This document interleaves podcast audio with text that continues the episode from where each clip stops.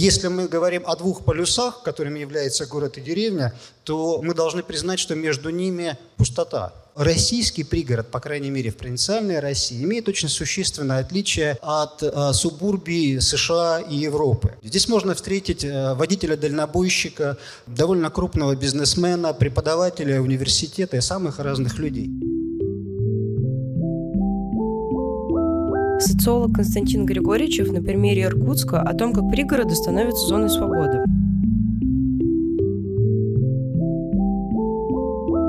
Когда мы говорим о нашей стране, да не только о нашей стране, говорим вообще о пространстве, мы чаще всего э, оперируем двумя категориями, между которыми мы это пространство и делим. Мы говорим о городе и о селе. И очень часто село мы определяем как все, что не город – Возникает э, невольно, совершенно нерефлексивно э, представление о том, что между городом и селом нет ничего. В лучшем случае там проходит какая-то граница такая линейная э, с неким шлагбаумом, Карацупой, Джульбарсом и так далее. Но так ли это? Находится ли что-то между этими двумя крайностями? А ведь если мы говорим о двух полюсах, которыми является город и деревня, то мы должны признать, что между ними пустота. Пространство наше не терпит пустоты, но чем-то заполняется. Закономерен вопрос, начинается ли сельская местность буквально сразу за административной границей города? Еще недавно, в исторических мерках, лет 15-20 назад, можно было утверждать почти однозначно «да». Знак, обозначающий границу административной города Иркутска, э, сразу предварял начинающиеся поля совхозов, колхозов бывших, э, сельских поселений, типичных э, деревенских крыш и так далее. Однако, если сейчас мы попытаемся из того же Иркутска или соседнего, по нашим меркам, за углом 400 километров города Улан-Удэ выехать в сельскую местность, мы этой границы не увидим, если пропустим знак. Дома сменяют друг друга, они, в общем, не так сильно отличаются, и типично сельского такого пасторального пейзажа мы не увидим. Возникает, соответственно, следующее предположение. Куда делась эта линейная граница, да, которая еще тогда присутствовала и 20 лет назад, и сейчас фрагменты, которые мы можем увидеть. В Иркутске там есть небольшой кусочек, где проходит обводная дорога, и с одной стороны стоят 5, 9, 12-этажные микрорайоны, а с другой стороны остатки полей, которые потихонечку так застраиваются одноэтажным жильем. Куда делась эта линейная граница? А можем ли мы говорить сейчас, что она стала пространственной, такой протяженной, где мы имеем не одномоментный и резкий качественный переход, а очень плавное перетекание городского пространства в пространство не городское, но и еще не сельское? Логично предположить, что этим пространством, таким переходным между городом и селом, является пригород. Но если мы попытаемся обнаружить в России пригород в каких-то номинальных статистических описаниях, мы его не найдем. То есть если мы посмотрим а, в административно-территориальное отделение нашей страны, то мы увидим городской округ, город, городское поселение. Дальше мы найдем сельский муниципальный район. Пригорода нет. Ни в одном нормативном описании того, как устроено пространство нашей страны, такого понятия, как пригород, насколько я знаю, не встречается. Это закреплено вот в административно-территориальном делении и дальше крепится, закрепляется во многих других вещах. Статистика строится на тех принципах, которые в это деление заложены. Если мы попытаемся, например, в статистике численности населения найти количество жителей пригорода, выделив их из, э, других, сельских, из э, других единиц, например, сельские районы, примыкающие к региональным центрам, мы их не найдем. Их невозможно вычленить. Только вот э, посмотрев, является ли данное конкретное сельское поселение, имеет ли оно признаки пригородного э, или нет. Отсутствие пригорода и вот эта поляризованность пространства между городом и селом институализирована через множество других вещей совершенно. Да? Ну вот тарифы, например, городские и сельские, да? сложившиеся еще в, совет, в советские времена, они сохраняются до сих пор, но пригородных тарифов мы не найдем. Есть сельские, есть городские. Да? А нормативы обеспечения инфраструктуры есть сельские, есть городские. Пригородных нету, хотя там совершенно иная ситуация и совершенно иные потребности. Таким образом, а, пригородов фактически нет. И еще 15, э, даже 10 лет назад, если бы мы подняли, а я поднимал региональную прессу и шире электронные СМИ а, Иркутска, даже дискурса пригородной жизни не возникает – пригородные районы описывались как обычные сельские районы, где протекает вся та же сельская жизнь, сохраняя э, лексику, э, сюжеты и так далее. Соответственно, если мы попытаемся посмотреть на пригород, современный российский, подчеркну, не столичный, провинциальный пригород, я бы пошел по пути ответов на вопросы всего три. Пригород – это что? Это где? И это кто? Лично для меня а, более важен последний вопрос. Это кто? Но без первых двух мы тоже не сможем двинуться дальше. Прежде всего, я хотел бы подчеркнуть, что российский пригород, то, как я его вижу в азиатской части страны, чрезвычайно многообразен. Это невозможно свести э, к э, стереотипному такому образу, который часто обозначает как одноэтажная Америка. Вот эти субурбии э, небольших городов, часто сливающиеся, неразличимые между собой, абсолютно одинаково построенные. К сожалению или к счастью, в России, известно мне, это не так. А прежде всего, конечно, это дачи, и это, пожалуй, самый известный, самый описанный сюжет а не городской, но и не сельской жизни. Даже сейчас говорят о некой направлении дачеведения. Многие урбанисты, географы говорят о том, что российские дачи, феномен российских дач, это своего рода квази-субурбанизация или сезонная э, субурбанизация. Но это только одна из форм, и э, она не давлеющая. Можно говорить о, как самостоятельные форды, коттеджных поселках, о перестройках деревень, о застройках земель сельхозназначений и, наконец, микрорайонах. Я дальше немножечко их проиллюстрирую и опишу. Один из примеров закрытого коттеджного поселка, э, который хорошо себя представляет э, модель, известную как э, gated community, да, или изолированное закрытое пространство. Оно изолировано и дистанцировано от окружающей среды в прямом смысле. Здесь физические барьеры но часто встречаются все шире распространяется индивидуальное коттеджное строительство, которое не связано с организованными или закрытыми коттеджными поселками. И главное их отличие – это не единый бизнес-проект, как предыдущая модель. Это то, что складывается стихийно. Горожане переезж... Э, выкупают в пригородном селе дом с усадьбой и перестраивает. И на месте типичной вот этой городской, э, деревенской архитектуры возникает уже совсем не деревенское строение, которое, кроме того, что отличается масштабами и благоустройством, съедает огромный кусок усадьбы. На нем исчезает такой важный элемент сельского образа жизни, как огород. Огород исчезает за ненадобностью, а его место часто занимает газон, который с точки зрения нормального сельского жителя, коренного, является не просто нонсенсом, а какой-то дурью, совершенно ненужной для нормального человека. Ну и, наконец, а, хронологически последний вариант, последняя форма, которая появляется вот под Иркутском и в других городах Сибири Дальнего Востока, это э, микрорайоны, которые уже крупный строительный, региональный, разумеется, бизнес начинают реализовывать э, за городом. Можно говорить о перспективности или неперспективности, я не хотел бы сейчас на этом останавливаться, этой формы. Она, пожалуй, меньше всего соответствует идеям э, субурбанизма как образа жизни.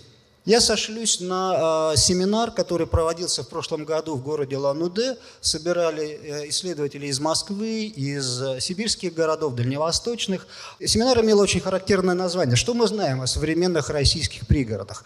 Пожалуй, единственный общий знаменатель, к которому мы реально смогли прийти в течение двух дней, обсуждая интенсивно эту проблему, это то, что э, пригороды – это уже не единичный феномен, это не некий э, уникальный или какой-то непонятный кейс, например, Иркутска или какого-то другого города, это тот тренд, который охватывает провинциальную Россию и э, ее региональные центры. Можно уверенно констатировать, что вот в Сибири, как западной, так и восточной, на Дальнем Востоке, а, пригороды растут гораздо быстрее, чем все остальные территории, часто даже опережают по темпам роста региональные столицы. Есть несколько исключений. Э, это города-миллионники, Новосибирск, Омск, прежде всего, в меньшей степени Красноярск – где пригородные территории растут помедленнее, чем, собственно, региональные центры. Но и здесь они а, растут а, быстрее или исключительно против всех остальных территорий. В всех остальных сельских территориях идет, конечно, убыль. И а, исключение – это стагнирующие региональные столицы, ну, например, город Биробиджан в солнечной еврейской автономной области. Она, правда, солнечная. Итак, это феномен масштабный, он огромен. А, и фактически можно говорить о том, что в России, провинциальная Россия, ее азиатская часть, по крайней мере, уверенно вступила в то, что коллеги из а, Европы, Центральной и Восточной Европы обозначили как постсоциалистическая, субурбанистическая революция. Если говорить о масштабах а, и темпах этого феномена, Я э, использую, конечно, иркутский пример. Площадь застроенной территории выросла более чем в два раза. Причем, если посмотреть, то районы старой застройки менее плотно э, заселены, там более крупные усадьбы. А вот то, что вырастает вокруг них и уходит буквально в чистое поле, а застроены гораздо плотнее. Тут меньше участки, меньше усадьбы, они по-другому организованы, и плотность застройки, естественно, возрастает. Но это все одно, максимум двухэтажная застройка и индивидуальные усадьбы. Наконец, самый вкусный вопрос, которого я сразу обозначил, является для меня главным. Пригород – это кто? Это одна из самых любимых моих цитат из интервью, которую мне дал человек, сам живущий в пригороде и одновременно э, работающий там в качестве риэлтора. Здесь всякая твари по паре, попытался он обозначить. Менты, продаваны, силовики, коммерсы, работяги, интеллигенция всякая. Причем всякая интеллигенция мне понравилась особенно.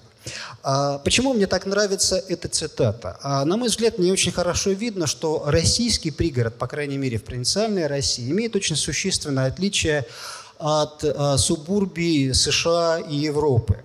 Отличие э, заключается в том, что он крайне неоднороден, он гетерогенен с точки зрения социальной своей структуры. А историю субурбанизации в США часто периодизируют, наверняка кто-то знаете, по социальной структуре. Э, там, эпоха белых воротничков в пригородах, эпоха синих воротничков, там, колоризация пригородов. Некоторые авторы используют не очень такой политкорректный термин – в России а, выделить какую-то социальную страту, слой, даже класс а, в пригородах невозможно. Здесь есть самые разные люди. Здесь можно встретить э, водителя-дальнобойщика, довольно крупного бизнесмена, преподавателя университета и самых разных людей.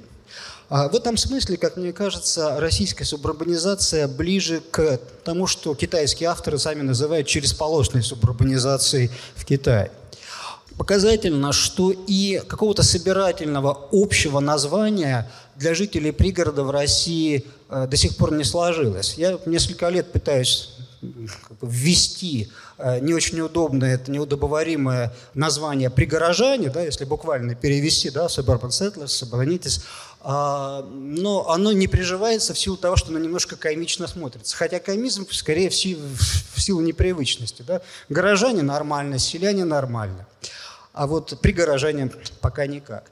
А, и интересно, что сами жители пригородов очень активно ищут э, самоназвания. Я пытался анализировать региональные форумы, интернет, разумеется, форумы, и там э, э, активно участники обсуждают, как же их правильно называть. Селяне, помещики, дворяне, при этом противопоставляя себя горожанам, колхозникам, местным. Но до сих пор это, этот поиск идет, и он встречает как раз такие разночтения в силу того, что люди очень разные. Да? Кто-то не хочет себя называть помещиком, потому что он трудяга. Я работяга, я сам работаю, мне никого нету. Да? А, у кого-то а, другие представления, э, что мы, наоборот, дворяне, потому что я землевладелец. И для многих это важный мотив, что у меня есть своя земля, я здесь хозяин. Очень тесно э, с представлением о том, кто живет в пригороде, на мой взгляд, связана и специфика этого пространства, прежде всего социального пространства, которое я попытался определить через образ фронтира. Это скорее образ, а не прямая аналогия ни с американским, ни с сибирским фронтиром. Пригород – очень подвижная территория, никак не зафиксированная, не определенная э, никем и нигде. И здесь происходит одновременное освоение дикой природы и чужого социального пространства. Горожане осваивают, переформатируют сельское пространство под себя. Они не включаются в него, как горожане, выезжающие на дачи или там э, на лето к бабушке в деревню, когда мы включались, э, или наши дети сейчас включаются в сельский образ жизни, в сельское сообщество. Нет, горожане, приезжая сюда, создают свое, новое. Освоение дикой природы идет в полном смысле. Один из моих любимых сюжетов, как э, в районную администрацию пригородного района приходят новые жители э, пригорода горожане и жалуются, что вот очень обильное таяние снега, наводнение, почему вы ничего не делаете? А работник администрации им отвечает, там, где вы живете, у нас на самом деле поля под свеклу, их должно затапливать, а вас тут нету. И люди остаются один на один вот с этой ситуацией борьбы с дикой природой. А, э, сотрудник администрации э, в своем праве, он не может сказать иначе, он не может здесь ничего делать, потому что у него действительно здесь поля. А в освоении пригорода практически не принимают участие власть и э, крупный бизнес. Лишь недавно э, власть и бизнес заметили или начали замечать этот феномен и пытаются войти в него. Поэтому э, развитие пригородов в провинциальной России, по крайней мере в азиатской ее части, резко отличается от тех же классических пригородов. Общество тоже очень похож на ту ситуацию, которая существовала и в американском фронтире, и в сибирском фронтире в свое время. И, что очень важно, здесь, в пригороде, резко преобладают неформальные практики, а, зачастую ничего не имеющего общества, общего с и формальными институтами, и даже формальными правилами отношений а, в природопользовании, в экономике, во всем остальном. Именно образ фронтира позволяет, на мой взгляд, говорить о пригородах как о территории одновременно свободы и рисков. И, собственно говоря, а, во всем, и в художественной литературе, и в научных исследованиях э, фронтир всегда описывался в этих категориях возможностей, свободы, а, отсутствия тотального контроля и одновременно рисков, ответственности самих за себя. Главные э, возможности, главные свободы, которые можно подчеркнуть из э, общения с жителями пригородов, это прежде всего возможности выбора, выбора свободны, выбора темпа жизни, выбора стиля жизни, выбора того, как будет организовано твое жилое пространство и так далее. И второй момент, который отмечают практически все, это возможность уйти от гиперрегуляции повседневности, с которой в городском образе жизни человек сталкивается постоянно. А, да и в традиционном сельском укладе гиперрегуляция присутствует э, едва ли не больше, наверное, чем даже в городе. Конечно, существует и огромное количество рисков. Я не буду говорить о них э, таких очевидных, особенно для урбанистов, о неуправляемом развитии, перегрузка инфраструктуры, недостаток и так далее. Остановлюсь вот на двух менее очевидных – в силу того, что пригороды очень неоднородные, а, и их состав чрезвычайно гетерогенен, уже сейчас идет а, такой быстрый процесс дифференциации пригородов, и сами пригорожане, используя это слово, уже говорят о том, что вот у нас здесь в поселке совсем не то, что, скажем, вот в чем-то, в каком-то другом. В Иркутске это поселок молодежный, да, который определяют как условную такую рублевку местную. Да, и вот жители молодежного априори категории определяются как представители верхнего класса, даже если это достаточно небогатые люди, просто по месту положения. А, в перспективе это, а, насколько позволяет судить американский, европейский опыт, а, достаточно быстро приведет к такой пространственной фрагментации пригорода и в перспективе даже социальной сегрегации. И вот к последней проблеме очень тесно прилегает то, что пригород пошел крупный строительный бизнес, который пытается его застраивать по городским моделям микрорайонов а, дешевым жильем, предполагая, что туда поедут, поедут не, сильно имущие люди. А когда они встанут на ноги, будут оттуда выезжать. Такой взгляд закладывает мину замедленного действия, как мне представляется, потому что довольно быстро в этих пригородных микрорайонах осядет те, кто не смог оттуда уехать, а, и мы получим не столь многоэтажные, но аналоги вертикальных трущоб Венесуэлы и других стран Центральной Америки, в которых в брошенных многоэтажках заселяются те, кто выбраться оттуда не может ни, ни в какое иное жилье. Это немножко э, натянутая аналогия, но э, маргинализация жителей таких микрорайонов вполне, на мой взгляд, реалистичная перспектива. Еще один очень важный момент, связанный с развитием пригородов, и он тоже связан с идеями свободы этой территории, а, заключается в том, что, как а, мне кажется, субурбанизм в России а, – это один из важнейших механизмов и способов закрепления постсоветского, несоветского образа жизни. Если говорить о том, а хорош ли наш пригород, и каков его идеальный образ, каким он должен быть для России – то я всегда отвечаю, я не знаю. Идеального пригорода для России представить сейчас, наверное, невозможно в силу того, что он развивается невероятно динамично и очень по-разному. И все это переплетено в таком сложном компоте, или даже скорее этот винегрет без масла, или что там его еще может связать, это вот в связи со здоровым питанием, я не знаю.